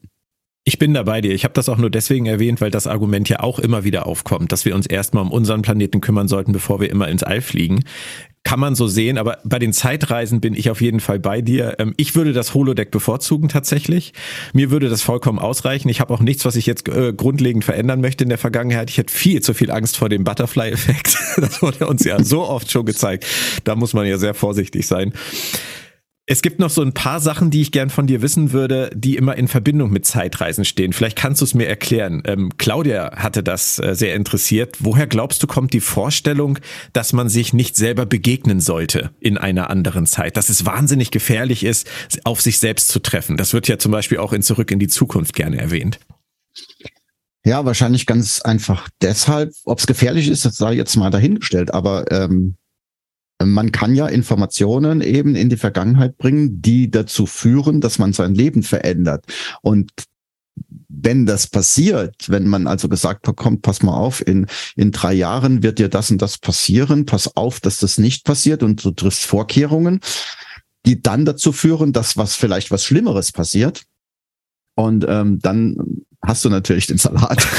ja, dann, dann, äh, dann, dann ist dein Leben nicht mehr so verlaufen, wie, wie es deiner Erinnerung entspricht. Und ähm, das führt dann zu einem anderen Leben. Und das kann besser sein, aber es kann eben auch sch schlimmer sein. Also es könnte ja sein, dass du an den Folgen deiner anderen Handlungen ernsthaft erkranken wirst oder sterben wirst oder einen Unfall hast oder sonst irgendwas.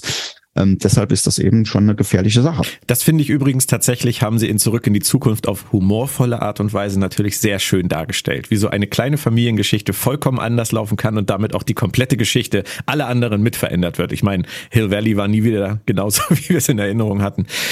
Noch das andere. Ja, um, ja. das, um das jetzt ähm, gerade mal noch einen Bezug zu Star Trek herzustellen. Griffen die Geschichte war ja diese Star Trek-Episode, äh, bei der genau das auch passiert ist. Ja, also Pille rettet Edith, Kiel, äh, Edith Kieler oder wie hieß die, ne? Äh, äh, rettet ihr das Leben, was dazu führt, dass eben sich die, die Geschichte verändert und dann gibt es keine Föderation mehr und damit auch keine Enterprise mehr. Also das ist genau die Konsequenz daraus. Deshalb ist es eben so gefährlich. Sind tatsächlich auch meine liebsten Zeitreisegeschichten in Star Trek, die es einfach halten. Also je komplizierter sie es versuchen, desto mehr verheben sie sich meiner Meinung daran. Diese einfachen Geschichten, sie muss leben, damit das passiert, der muss sterben, damit das passiert, finde ich immer sehr viel schlüssiger in sich.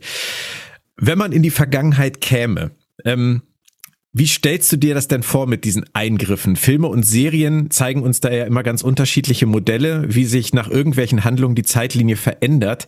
Gibt es da irgendwas, was du halbwegs überzeugend findest, auch im Hinblick auf diese multiplen Zeitlinien, die parallel verlaufen, Paralleluniversen, die sich ergeben aus Eingriffen in die Geschichte? Gibt es da irgendwas Wissenschaftliches dazu, was man sagen kann, oder ist das alles äh, herrlicher Quatsch? Also wissenschaftlich ist es natürlich deshalb schon ein bisschen fragwürdig, weil man, wenn ich wissenschaftlich antworten würde, müsste ich ja sagen, ja genau deshalb sind ja Zeitreisen in die Vergangenheit nicht möglich. Aber wenn sie möglich wären, dann gäbe es eben drei Optionen. Die eine wäre, dass wir die Vergangenheit nicht ändern können, dass sie festgelegt ist. Das wird zum Beispiel sehr schön in dem Film Die Frau des Zeitreisenden äh, gezeigt. Da reist er in die Vergangenheit, macht dort irgendwas und egal wie er sich bemüht, es passiert trotzdem so, wie er es in Erinnerung hat. Zweite Variante, wir können ähm, die Vergangenheit verändern und verändern damit unsere eigene Zukunft, zurück in die Zukunft zum Beispiel. Ja, wir reisen zurück, verändern da irgendwas, kommen zurück und treffen eine andere Zukunft an. Und dann gibt es eben noch die dritte Variante, dass jede Veränderung in die Vergangenheit zu Parallelwelten führt. Also dass dann die, die ursprüngliche noch da ist und es eine neue dazu gibt. Everett hat das ja, der Physiker, mal beschrieben. Der spricht sogar von Paralleluniversen und was weiß ich alles. Also das sind die drei Varianten, die prinzipiell möglich wären. Aber keine davon ist wissenschaftlich haltbar, weil wir nie in die Vergangenheit reisen werden. Denke ich mal. Ja. Das sind also nur Gedankenmodelle, ja? ja, na, na, natürlich, das sind nur Gedankenmodelle, aber das ist ja das, womit sie in, in der Literatur oder auch in Film und Serien sehr, sehr gerne spielen und immer wieder spielen. Und ich finde es teilweise unnötig verwirrend, wie sie es machen. Deswegen ist es mir dann immer am liebsten, wenn es, ich bin wieder bei Zurück in die Zukunft, wenn es dann so ist, dass Marty McFly da mit dem Bild seiner Geschwister steht und die lösen sich dann langsam auf, dann löst sich seine Hand auf und er kann nicht mehr Gitarre spielen. Das ist natürlich auch alles Quatsch, das wissen wir, aber das macht's uns Laien ja auch so zugänglich. Da können wir, da können genau. wir mitfiebern, das können wir verstehen. Besser als wenn da irgendwelche Modelle aufgemacht werden, wo dann am Ende jeder fragt, was habe ich da jetzt eigentlich gerade gesehen? Ich gucke in Richtung Star Trek Picard an dieser Stelle. In Star Trek, du hast Griff in die Geschichte angesprochen. Gibt's noch irgendwas, vielleicht auch ganz unwissenschaftlich betrachtet, was dir am meisten Spaß gemacht hat in Hinblick auf Zeitreisen? Da bin ich jetzt spontan ein bisschen überfordert. Es gibt ganz viele Zeitreise. Ähm Geschichten in Star Trek, also wirklich ganz, ganz viele. Ich glaube über 100 Episoden, bei denen ja. es über Zeitreisen geht, aber ähm, Wahrscheinlich die Kinofilme am ehesten, ne? Die Rettung der Wale oder war das nicht so deins? Ja, das ist, na doch, doch, das ist legendär. Die Rettung der Wale ist, ist legendär. Ähm, und, und auch noch andere, wo Picard eben auf sich selbst trifft und solche. Aber ich, äh, wahrscheinlich ist es bei dir ähnlich wie bei mir. Das ist immer ein Thema gewesen, was funktioniert hat in Star Trek, was gut funktioniert hat. Und ähm, von daher gab es auch wahnsinnig viele, wahnsinnig viele gute Folgen, wahnsinnig viele gute Filme. Und ich finde halt auch wirklich, gerade bei den Wahlen ist mir das gerade wieder aufgefallen, es ist auch eine sehr einfache Geschichte. Sie müssen etwas besorgen, was fehlt, sie holen das und alles ist gut. Das, das kann jeder nachvollziehen. Was mich angeht, kann ich dir sagen, ich würde die Vergangenheit wählen, wenn ich, wenn ich wählen dürfte. Definitiv. Ähm, du, das habe ich rausgehört, eher nicht. Wenn du trotzdem müsstest, wenn du in irgendeiner Zeit in der Vergangenheit leben müsstest, die Zeitmaschine hat nur einen Wunsch frei, welche wär's? Also ich glaube, ich würde einen Taschenrechner einstecken und zwar einen, der mit Solarenergie funktioniert, so eine, die, den man für, wow. für 10, 10 Euro äh, irgendwo bekommen kann und würde so etwa 100 Jahre zurückreisen und würde mich mal mit Albert Einstein unterhalten und würde ihm diesen Taschenrechner hinlegen und, und sagen, guck mal, das Ding funktioniert nach dem Fotoeffekt, erzeugt da Energien und ähm, um das Ding zu betreiben und zwar haben wir das mehr oder weniger dir zu verdanken, weil du das damals in deiner äh, Arbeit, für die er dann ja den Nobelpreis auch bekommen hat, beschrieben hat. Und dann würde ich zu ihm sagen, so, und jetzt guck mal, wie du mich wieder in meine Zeit zurückbekommst. Das finde ich total super, dass du das ausgewählt hast, weil das zeigt ja auch, woher du kommst, aus welchem Background du hast. Bei mir ist es sehr viel trivialer, das gebe ich zu. Ich würde es wie Doc Brown halten. Bei mir wäre es der wilde Westen. Hufschmied in irgendeinem Kaff mit Saloon, Pferde, Prärie, abends die Klampfe auf der Veranda rausholen. Mir reicht das. Also, falls du irgendwann jemanden kennenlernst, der sowas baut oder du selber aktiv werden solltest, sag mir einfach Bescheid. Du wirst der Erste sein. In diesem Sinne, vielen Dank, Hubert. Das hat mir sehr viel Spaß gemacht. Wir sehen uns in der Vergangenheit, oder? Du oder? kannst einfach sagen, wir sehen uns irgendwo in der Zukunft, aber hoffentlich nur einmal. genau, ja, so, so wird es sein.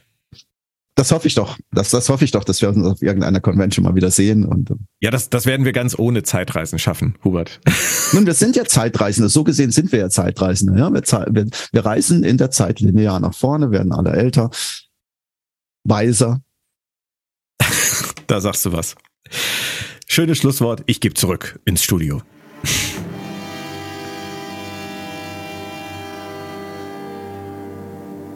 Also, Claudia, wir halten fest. Erleben werden wir es nicht mehr mit den Zeitreisen. Vielleicht auch niemand. Jemals.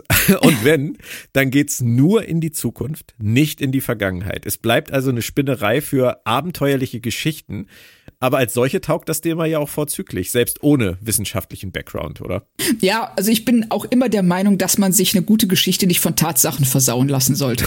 Also, und, und ähm, ja, ne, der, ähm, wir haben jetzt zwar so, ich sag mal so, einen Realitätscheck gehabt was das angeht. Also gerade die Reisen in die Vergangenheit, das fand ich unheimlich spannend, warum das nicht geht und dass es nicht geht. Und ähm, dass es eben auch niemals möglich sein wird, so wie in Star Trek, wenn ich einfach entgegen des Uhrzeigersinns um die Sonne fliege. Dann Dabei ist das völlig logisch eigentlich. Ja, ja, richtig. Es, ist so, ein, es ist so ein tolles Bild. Ja. Es ist so ein klares, gutes Bild, dass du dann sofort weißt, ja, ja, klar, logisch. Weil dann drehe ich die Uhr zurück und dann muss ich ja in die Vergangenheit reisen, ist ja ganz klar. Das ist schon sehr interessant, das mal eingeordnet zu bekommen, aber es hält uns natürlich nicht davon ab, über diese rein fiktiven Geschichten zu sprechen. Und deswegen machen wir jetzt auch den Schlenker zum neuen Star Trek, denn das Thema Zeitreisen hat uns immer weiter begleitet. In Star Trek Picard, Staffel 2, hatten wir zuletzt eine ganze Staffel mit Zeitreisethematik. Wir haben das sehr ausführlich besprochen in diesem Podcast. Generell war die Idee erstmal klassisch. René Picard, eine Verwandte, frühe Verwandte Vorfahrin von Jean-Luc Picard, muss diesen Flug machen, damit eine dystopische Zukunft abgewendet wird. Das kennen wir, das ist einfach erklärt, das können wir verstehen, aber dabei blieb es eben nicht. Wenn du es auf den Punkt bringen musst, was war an dieser Staffel Star Trek Picard das Problem? Zu viel, zu lang.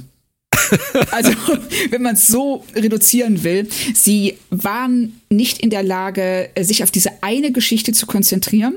Sie dachten vielleicht, dass es nicht ausreicht, was sie da an Handlung und an Konfliktpotenzial haben und haben immer noch mehr draufgeschaufelt.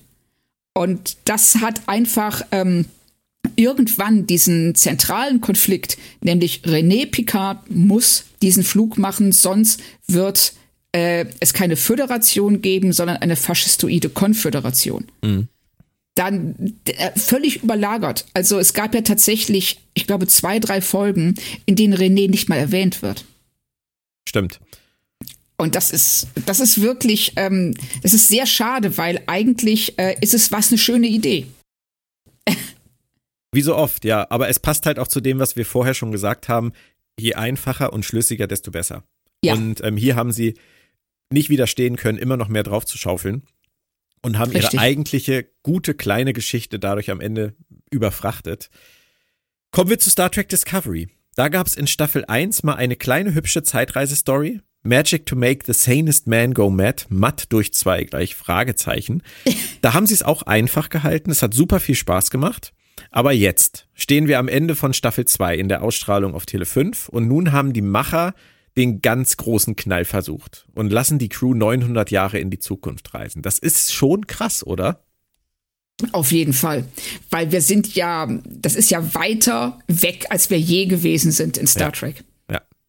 Und das alleine ist natürlich eine Art von Befreiungsschlag.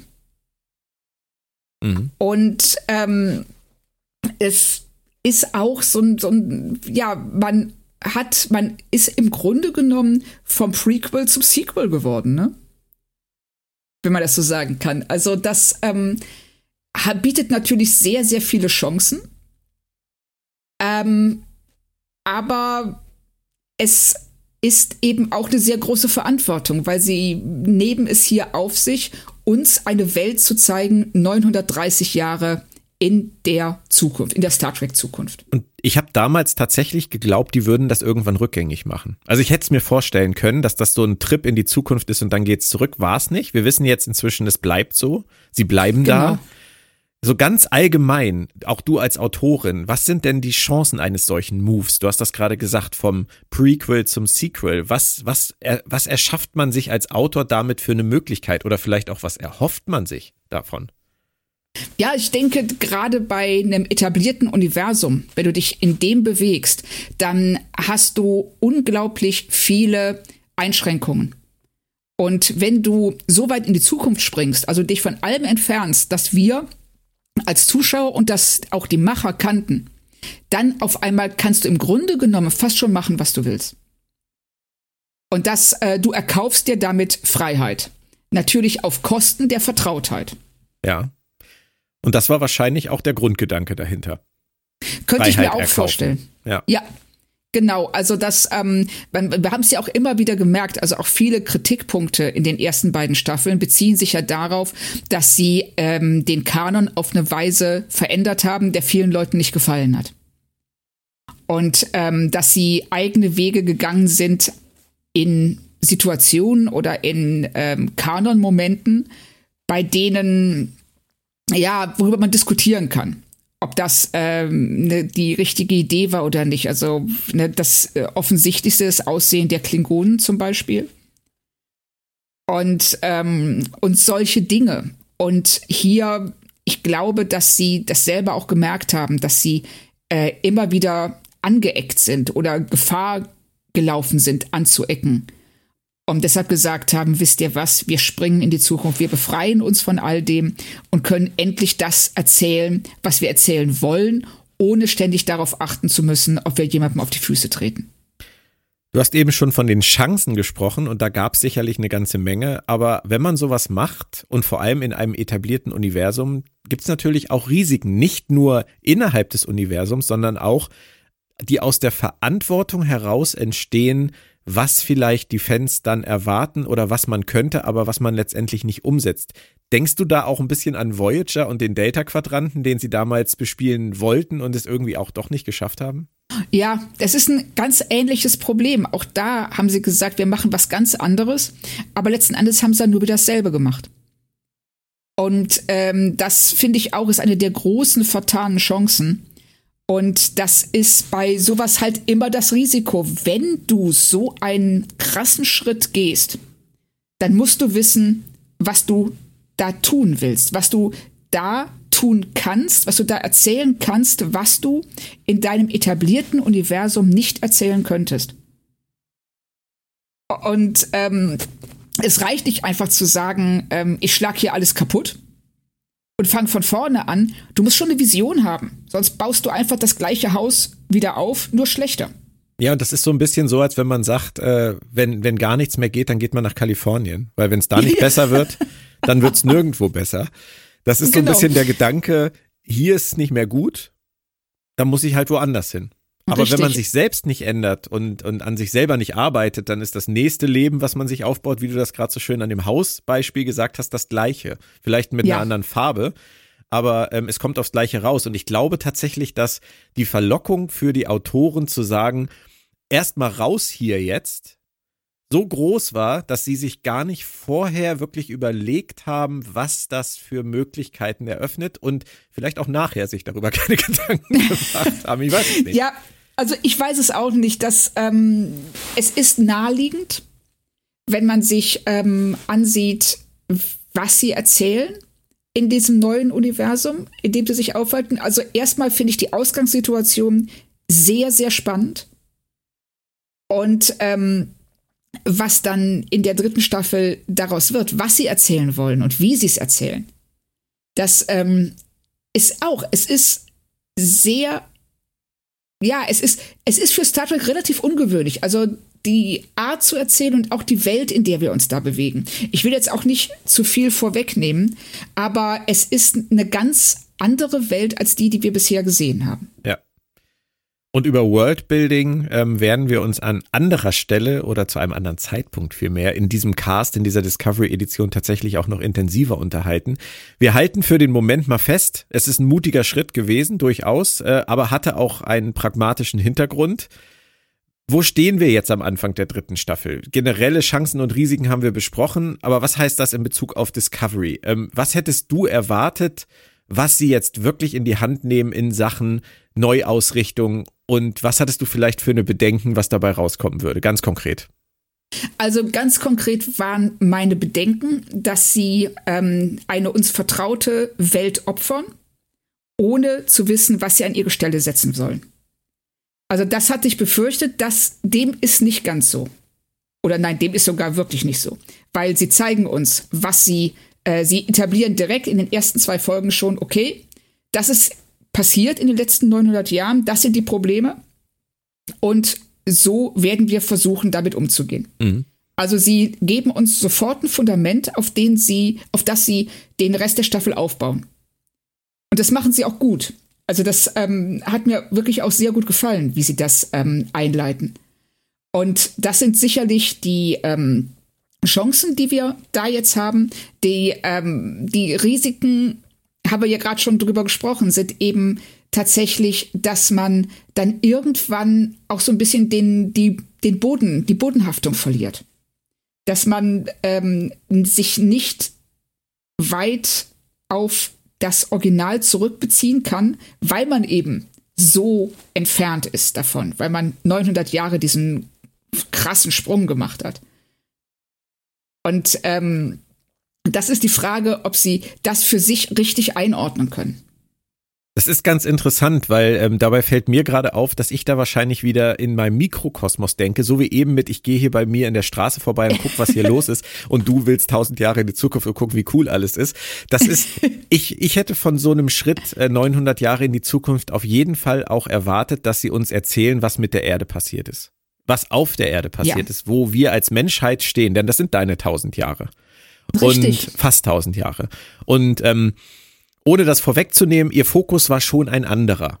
Ein bisschen anderer. Und da werden wir dann, würde ich sagen, in dem Worldbuilding Podcast nochmal genauer drüber sprechen. Aber das ist tatsächlich etwas, wo ich vor der Staffel gedacht habe, das würde ich mir wünschen. Wirklich Infos darüber, was ist aus der Menschheit geworden, was ist auf unserem Planeten in diesen 930 Jahren passiert. Und das Risiko habe ich darin gesehen, dass sie genau wie du das eben skizziert hast, so ein bisschen diese Bodenhaftung verlieren und einfach voranpreschen, ohne ja. groß zurückzugucken. Aber wir werden das erleben.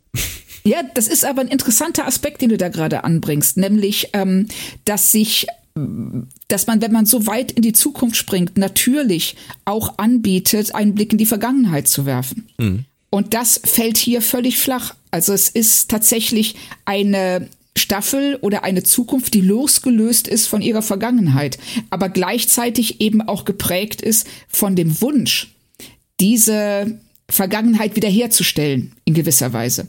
Also es ist ein ganz interessanter Konflikt, der war mir bis gerade gar nicht so klar, aber es ist absolut richtig.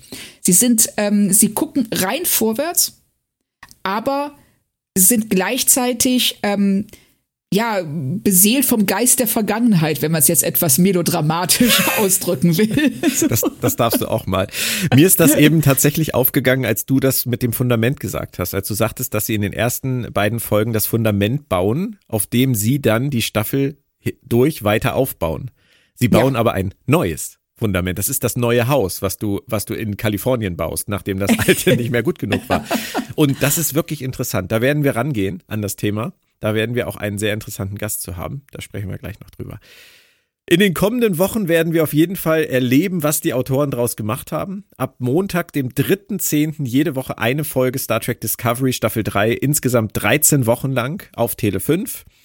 Und wer danach noch nicht genug Star Trek hat, also wir alle, kann, dran, kann äh, direkt dranbleiben. Es folgen jede Woche zwei Episoden aus der Originalserie. Nachmittags gibt's obendrauf noch TNG, DS9 und Voyager, werktags ab kurz nach 16 Uhr. Vier Episoden back-to-back. -back. Mehr Star Trek im linearen TV, denke ich, geht nicht. Es sind eigentlich ganz gute Zeiten für uns Trekkies, oder?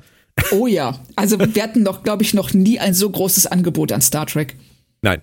Und jetzt sickert es auch in Deutschland wieder durch. Jetzt kommen auch die neuen Serien langsam dazu.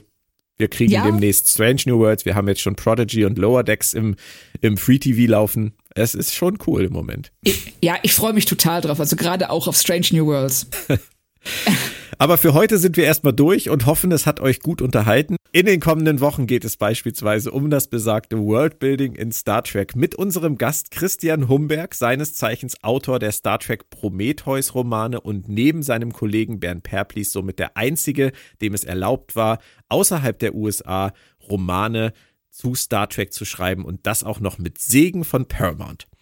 Dann haben wir noch Psychologie in Star Trek mit Dr. Mona Abdelhamid, die uns auch schon zu Star Trek Picard sehr geholfen hat. Und es gibt auch noch einen Cast zur großen Discovery-Kontroverse. Warum polarisiert diese Serie so? Mit einem ebenfalls sehr interessanten Überraschungsgast, über den wir an dieser Stelle aber noch nicht sprechen wollen. All das aber natürlich auch mit uns, Claudia Kern und Björn Sülter. Schaut gerne bei www.planettrack.de rein. Eure neue Heimat für alle Track-Fragen und natürlich auch das Zuhause unseres Podcasts Planet Track FM. Vielen Dank, Claudia. Es hat mir sehr viel Spaß gemacht, meine Zeit mit dir zu verbringen. Ich sehe das ganz genauso, Björn. Und ich würde auch gerne in der Zeit wieder zurückreisen und das nochmal machen. ich dachte, um deine Zeit zurückzubekommen. genau. Wir verabschieden uns mit einem meiner Lieblingszitate und ich glaube auch mit einem deiner Lieblingszitate, Claudia, aus Star Trek über das Thema Zeit. Das, wie ich finde, auch sehr schön einfängt, dass es eben viel wichtiger ist, im Hier und Jetzt zu leben, als sich nach anderen Zeitlinien zu strecken. Es geht um die Episode The Inner Light, das zweite Leben aus TNG. Oh, schön. Dort sprach Cayman alias Captain Jean-Luc Picard nach einem erfüllten Leben zu seiner Tochter. Seize the time, live now. Make now always the most precious time. Now will never come again. Oder hören wir doch mal, wie es damals in der deutschen Synchronisation geklungen hat. Koste die Zeit aus, Meribor. Lebe jetzt. Mach das heute immer zum Wertvollsten, was du hast. Denn das heute kehrt niemals wieder. In diesem Sinne, einfach leben, bleibt alle gesund und wir hören uns bald wieder hier bei Planet Track FM und bei der Discovery Edition. Bis bald. Tschö. Tschüss.